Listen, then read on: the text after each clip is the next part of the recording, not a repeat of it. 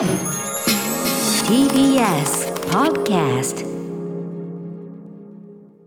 歌丸さんお願いします。はい金曜日でございます。山本さんよろしくお願いいたします。お願いします。ということで今日もねまあリモートでは出演しておりますがね夏らしい感じで山本さんもねズーム越しに拝見しておりますが。え、もうエアリズムエアリズム。の水色のポロシャツ、これ別も夏関係ないじゃん。何度も歌丸さんの前で着ております。はい。はいということで。私ちなみにね今日着用しているこのボタンダウンの半袖のシャツなんですけど、はい。これちょっと見えますかね？このあ、はいえーストップメイキングセンスと英語で書いてある。そうなんですこの、まあ、ロゴからしてねもうあの見る人が見たらあっとなるわけなんですが本日のねムービーウォッチメン扱うのがデビッド・バーンの「アメリカン・ユートピア」という、まあ、ライブ映画なんですけど、えええーそのデビッド・バーンがもともと率いていた、まあ、ニューウェーブロックバンドトーキングヘッズというのがいて、まあ、そのトーキングヘッズが84年に、まあ、日本で85年公開になりましたが「ストップメイキングセンス」という、まあ、ライブ映画があって。ああ、生まれた年だな。あ84年。84にお生まれになった。まさに、ああそうかそうか、ええ。その時からもうゴリゴリの第一線の人があまた新たに撮ったのが、まあ、アメリカン・ユートピアなわけですけど、それのそのストップメイキングセンス、まあ、ちょっと後ほど実はこれオープニングで、はい、ストップメイキングセンスその当時どういうような需要の際どこがライブ映画としてすごかった、あえーみたいな話とか、ええ。あのちょっとしてみようかなと思うんですけど私どんな感じで見たとか、はい。あのそのね、あのーなんていうの？ロゴがプリントされたシャツをですね、えーこの番組プロデューサー橋本義文さんから譲り受けまして。あ、そうなんですか？そうなんです。以前なんかハシピーが来ててこれまあ元は多分だからアンダーカバーですね。アンダーカバーのなんかこういうシリーズがあるんですってストップメイキングセンスの。でおストップメイキングセンスじゃんっつって。でまあ大体そういうこういうのを見つけると私どっちかそれ俺俺が着るべきな 人が着るもの 人が着るものうんそういう方法もあるのか。ととか言ってたら ハシピーが今回も今週これは歌丸さん着てもらうしかないでしょうということではい。あのーまあくくれちゃったというか、まあ、ちょっとハシピンには小さいと思うけどこれね、まあもっと痩せてる時は切れたとか言ってましたけど、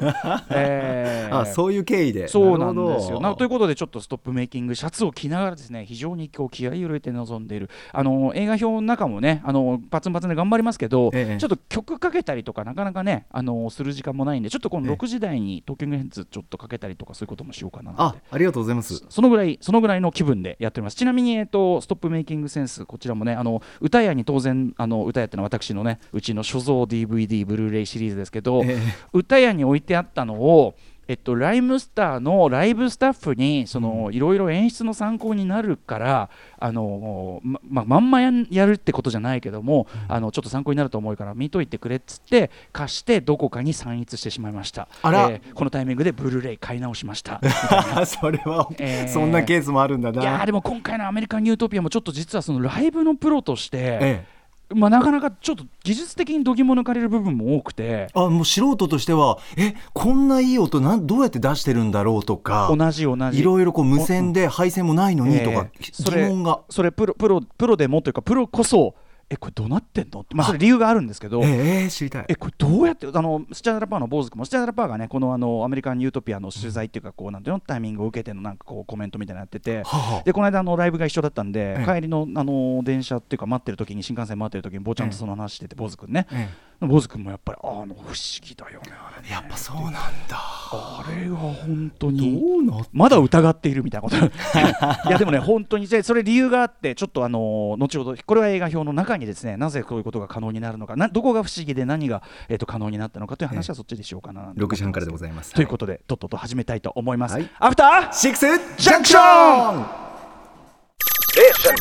After Six Junction. 6月18日金曜日時刻は6時4分です。ラジオでお聞きの方もラジコでお聞きの方もこんばんは。TBS ラジオキーステーションにお送りするカルチャーキュレーションプログラムアフターシックスジャンクション通称アトロクです。はいパーソナリティはラップグループライムスターの私歌丸です。今夜はライムスター所属事務所スタープレイヤーズ会議室からリモート出演しております。そして TBS ラジオ第6スタジオにいるのははい金曜パートナーの TBS アナウンサー山本貴明です、はい山本さん、えーちなみに今週の、えー、とムービーウォッチメン、えーええ。課題作品、えーアメリカン・ユートピアご覧になったんでしょうか？拝見しましたよ。いかがでした？いやーあのシンプルなステージで余計なものをそぎ落として、でしかもそんなに広いステージじゃないし、はい。その中であの演奏してる皆さんが踊ったりしながらっていうので、うんうんなんでこんなに引き込まれるんだろうってやっぱこう、なんだろうなんかこう緩急のつけ方とか、うんうん。あとなんだろうな照明の使い方とか、は陰影のつけ方とかで、うまく見事にやってるんだろうなって思うし、あとは僕昔あの番組の企画で社交ダンスやってたんで、ええ。ダンス経験者からすると、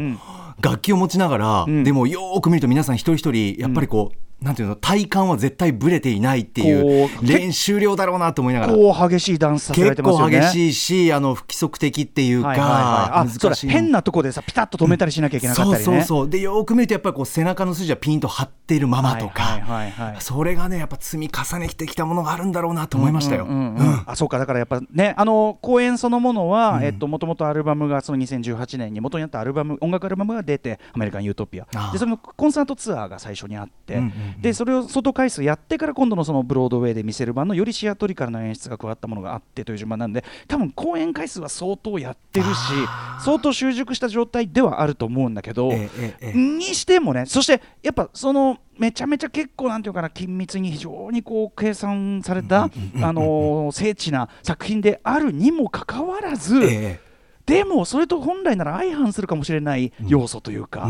そこも満たしててはあなんかねすごいよねやっぱね。そうか贅沢な時間だったな。ね、だからた皆さんの体力とかそういうスキルパフォーマンス力でね総合パフォーマンス力。あの言っちゃえば顔とかも含めた。あのね楽しそうずっと。そう。とかあのさし結構しろ四方八方からこうカメラが狙ってるじゃない、ええええ。あの顔の気も抜けないわけですよそのずっと見られてまあ当たり前ですけど。ずっとちゃんと見られてる顔。いやいやいやもうライムスターのね例えばそのライブ中のですよ。じ自分のパートを歌ってないマミー D が後ろを向いて 水を飲んでる時の気を抜いてる顔。いやいやそれはこ水分補給なさってこください。れはもう、ま、D さんは、ええ。あの D さんは気を抜いている時とちゃんと入ってる時の顔の差が激しい人なんです そうなんですか。あの気を抜いていると本当に気を抜いている、私も当然あります私はただサングラスねこの記号的ルックスのおかげであまりそれが目立たないだけであって。いやでもプロの緩急っちゃ緩急ですよね。すごいな。まあ、あとね、うんあのだからデビッド・バンもう御年67あれの時点でね。すごいですね。そんな感じだけどまあもちろんその周りの人にねダンサーの人に主にでも動いてるよね、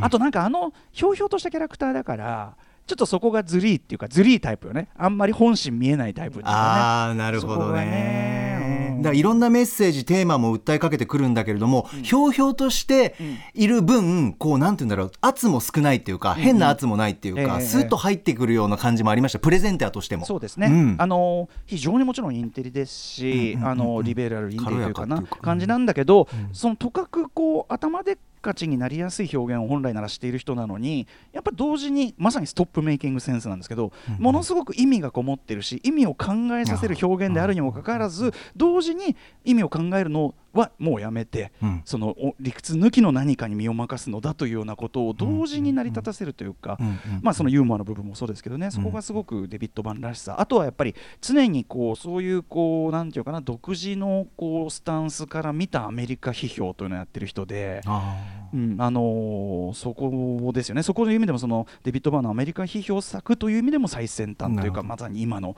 現在の2020年代っていう作品でもあってね。うんうんでね、あのーまあ、先ほどオープニングも言いましたけど、ストップメイキングセンスというですね、えっとまあ、元はトーキングヘッズというグループをやってたんですね、この方は1974から91だっけな、うん。に解散しちゃったんですけど、でまあ、いわゆるニューウェーブロックバンドというんですかね、まあ、え元はパンクパンク的な流れを組んでのニューウェーブというか、まあ、この辺の細かい解説はあのもっとちゃんとした人にしてもらってもいいですけど、ええまあ、でもいわゆる僕は割とこの70年代後半あうん80年代頭のニューヨークのパンクバンドとか、えっとニューウェーブバンドがすごい好きで、うん中でもやっぱトトキングズすごい好きで。あはいあのーまあ、それこそ西田豪太さんとやってる「80s Night」とかだと、あのーまあ、トーキングズ必ず必ず、えー、とかける「まあ、Once in a Lifetime」って今回もねやってましたけど「Once in a Lifetime」とか、まあ、ストップメイキングセンスの一番クライマックスで流れる「ガールフレンド・イズ・ベター」という曲のそのまさにライブバージョンを流したりすると、まあ、すごい盛り上がるんで。あまあ、そういうのがあってね。でね、そのストップメイキングセンス、まあ、ライブ映画の、まあ、少なくとも今回、アメリカン・ユートピア、そこにかなりこう、なんていうかな、更新するというか、えもう迫るというか、うんうんうん。なんなら抜いてるかもしれないぐらいの、うんうんうん。自らね、デビッド・バーン、そんぐらいの作それもすごいんだけど、あのーまあ、これまではそのライブ映画の金字塔的な、まあ、その評価のされ方されてきてて、そう、83年にロサンゼルスでやったライブ、しかもライブなんだけど、これ今回のアメリカン・ユートピアもそうだけど、え例えばそのライムスターが日本武道館何月何日にやりました、ん。ライブビデオありますよね、うん。あるいは MTV アンプラグド何月何日にやりました、うん。あるいはだから当然1回こっきりの何かを撮ってその日のライブを撮ってるんですけど、はい。あのストップメイキングセンスと今回のアメリカン・ユートピアははっきり言って複数の回やったライブの融合なんですよ。あー。あの編集してるんですね、そのえっとだからストップメイキングセンス、僕ずっと3日だと思い込んでたんだけど、なんかいろんな資料で先見ると4日って書いてあって、まあ、何にせよ、ええ。あの複数か、しかもストップメイキングセンスの場合は、あの有名なんですけど、客席を全く映さない、最後の最後にちょっとだけこう引いてみせるっていうか、はいはい。客席を映さないことによって、むしろライブビあの映画としての没入感が高まるって作りになっているのが有名なんですけど、ええまあ、お客はいるんですけど、うんうん。その何回かやったライブのうち特に最初は、あの客席にちゃんと照明を当てて客席も撮ってたんだって。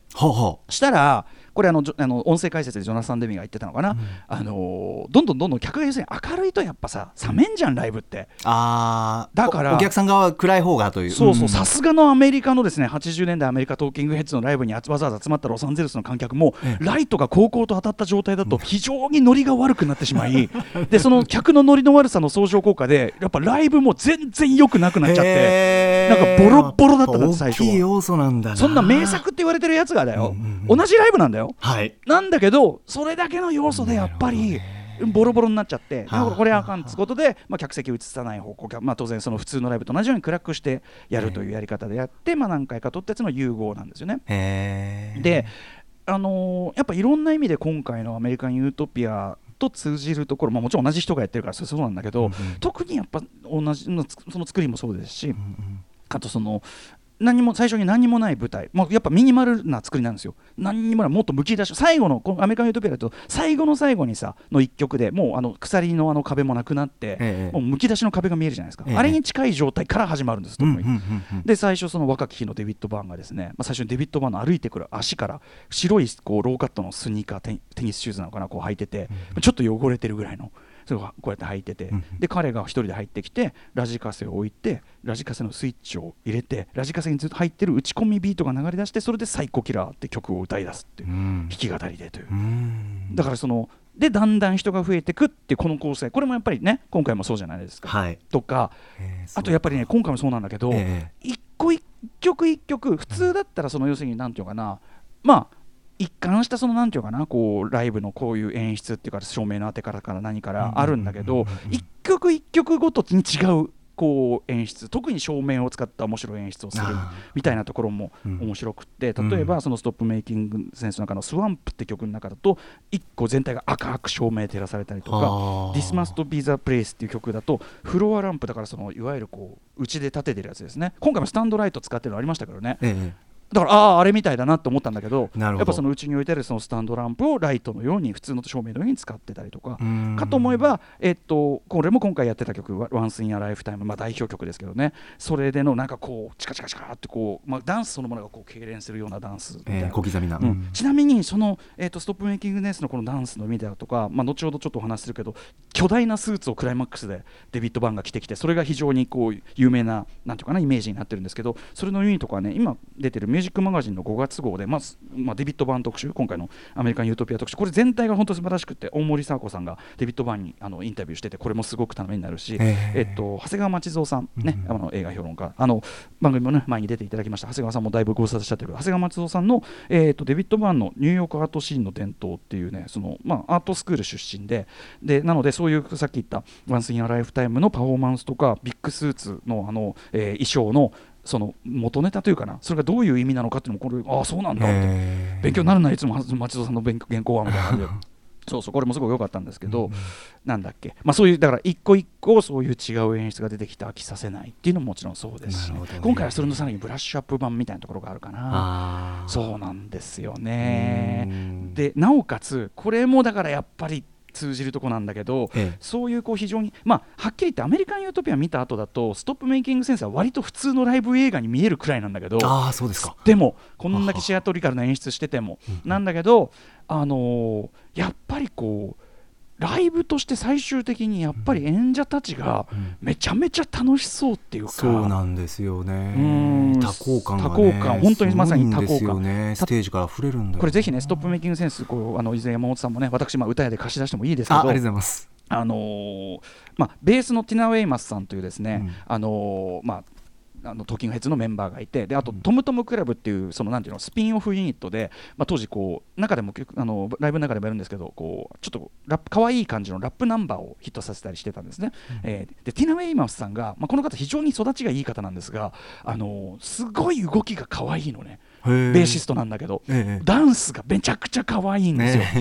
ですごいキュートなんだけどうんうん。そのティナ・ウェイマーさんのその可愛い動きとかを中心にその最後の句どんどんどんどん盛り上がってくるに従ってそのこれは振り付けじゃなく、こう演奏者たちがこうステップを前後に前後にこう前に後ろに引くステップをするんだけど、そのステップが図らずも合ってくる計算ではなくこうはでこうやって乗っててみんなでああ楽しいねって感じでこうやってステップがこう合ってくる、ー。その瞬間のやっぱそのステージ上の人間が感じてるからただライブを見るのとはちょっと違う。ステージ上の人間が感じているしああ今幸せだねっていう感じをすごく体感させてくれるようなところもあったりしてこれね監督ジョナサン・デミ、えーとね、あの羊後に羊たちの沈黙とかで大巨匠になりますけども、あのやっぱりね彼はすごくその演奏者のそういう機微とか演奏することの喜びそのものを捉えるのがすごく得意で、えー、と1985年よく1985年のニューオーダーでこれもまあ似たようなまあなんていうかニューウェーブちょっと下手馬な、ね、演奏と歌の、えー僕も大好きなニューオーダーというグループの「パーフェクトキス」っていう曲のこれもぜひ見てもらあのジョナサン・デミの監督で10分ぐらい続くんだけど、ええ。あのまあ、ただ演奏してるところ撮ってるだけなんだよ。はあはあ。本当にスタジオで、うん。練習スタジオですよある意味。俺らがいつもノアでやってるようなことなんだけどスタジオノアではい。でも音が一個一個重なってコーラスが重なってでこうだんだん曲演奏が盛り上がってあいいね。なんかいいね。へで終わったえ。終わっちゃった。ってそのなんかとにかく 音演奏の喜びとなんかこう今音楽になってるよねっていう感じをを丁寧に捉える名手ではあ。なのでまさにそのやっぱストップメイキングセンスがライブ映画の最高峰と言われるのはまさにそういうライブする喜び音楽する喜びみたいなものが、うん。しかもただライブを撮っただけではそうはならないやり方で捉えられてて。で今回のスパイク・リーもジョナサン・デミのそういうところは受け継ぎながら自分の色を入れてるところがあって。へなんて感じでね、これしかもストップメイキングセンス、昨日までシネクイントで、ええ。夜レイトショーでやってたりえして。そうなんですね。そう。ちなみにストップメイキングあこれこれも言わして、えー、あじゃあちょっとストップメイキング曲曲かけてる時間ないからちょもう曲後ろかけよう。ガールフレンドイズベターこれ。はい、あの、85年に日本では公開されたの84年の作品なんだけど、でこれ、えっと配給したのがクズイエンタープライズっていうまあ配給会社でその、まあ、ひ音楽周りでいうとですねワイルドスタイルっていうヒップホップ映画のクラシックを世界で一番早く、えー配給した会社です、えーそのクズイ勝勝助さんというその社長の方が、まあ、ニューヨークに非常に顔が利いてあの野生の照明のニューヨークロケの時の、えー、とそのニューヨークロケのコーディネートした時にヒップホップ文化のそのなんていうかなあれを見てこれなんだこれと思っててでカンヌ映画祭に出品されたワイドスタイルを買い付けてきたいち早くという方なんだけどそのくずいさんが、まあ、やはりこのストップメイキングセンスもぜひ日本でやりたいと、なんだけどなかなか大手のところはこういうのかけてくれない、ね。でということでその当時はまだミニシアターってのも数えるほどしかないので例えば渋谷で言えば渋谷ジョイシネマっていうあの道玄坂のところにしかもそのすぐ横にあのラスカラっていう俺が初めて行ったディスコがあったりするんですけど、えそこのところにある普段は洋画系のその普通のチェーンなんだけどそこがやっぱりそのちょっと面白いラインナップをやりたいということでそういうところジョイシネマとか、ひまあ、吉祥寺バウスシアターとかそういうところでレイトショー。当時はまだ夜の回ってなかったんですよ。へえ。夜の回で要するに空いてる時間だからなるほど。そこを使っって。ストップメイキングセンスをはあ上映することを決めた。しかもそこでタイアップを次々と取ってきてねその映画館に当時行った人は覚えてると思うんだけどポスターアートとか、えー、とそのパンフ。メンズビギっていうね、あのべ日本のブランドがあってそことのタイアップで,、でポスターもそのクライマックスで今この後ろに流れるガールフレンド・イズ・ベターのところでかベディットマンが着てくるビッグスーツをこうあしらったこのアートワークで、なぜ大きいスーツっていうコピーなんですよ。なるほど。なんて感じへでー。非常にこう、まあ、当時のその音楽好きだったりとかファッション好きだったりとか新しいものにこうアンテナ張ってる若者はもうなんていうかな。いもうみんな行ったわけですよそこで。だからそのあのうん。公園通りにもう列ができてるみたいな感じで。へそう。でなんですよね。なのでだからその渋谷でだからやっぱ多分シネクイントに今回僕ね行きましたけど、シネクイントに集まった人はやっぱりまあこれあのデビッド・バーンの映画なら渋谷で見たいよねみたいなのがあったのかなみたいな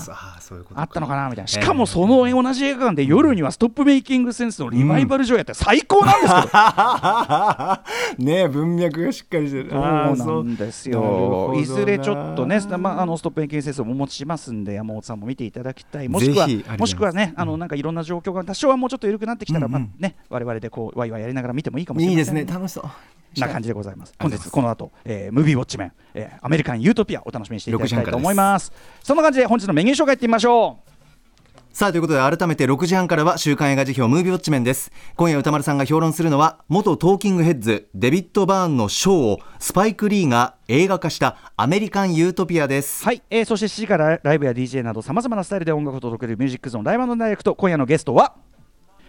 本日新曲「スマイル今後ろに流れてます。配信したばかり月1レギュラー DJ プロデューサーの豆腐ビーツさん今夜もクイズミックスを披露していただきます。そしてはい8時からは番組で紹介した情報のおさらいや聞きどころを解説するアトロクフューチャーパスト。今夜は特集国産 RPG クロニクルシリーズなどでおなじみボードゲームメーカードロッセルマイヤーズ代表の渡辺則明さんと一緒に今週の番組内容を振り返っていきますそういうことで歌丸さん今夜は最後までいる日ですね。はい、はい、えーいられるのでちょっとね、えー一緒に、えーさせていただきたいと思います。お願いします、はい。うん。さあ番組では皆さんからのメッセージいつでもお待ちしております。歌丸アットマーク tbs.co.jp まで。そして各種 SNS も稼働中です。Twitter、LINE、Instagram 各種フォローお願いします。それではアフターシックスジャンクション行ってみよう。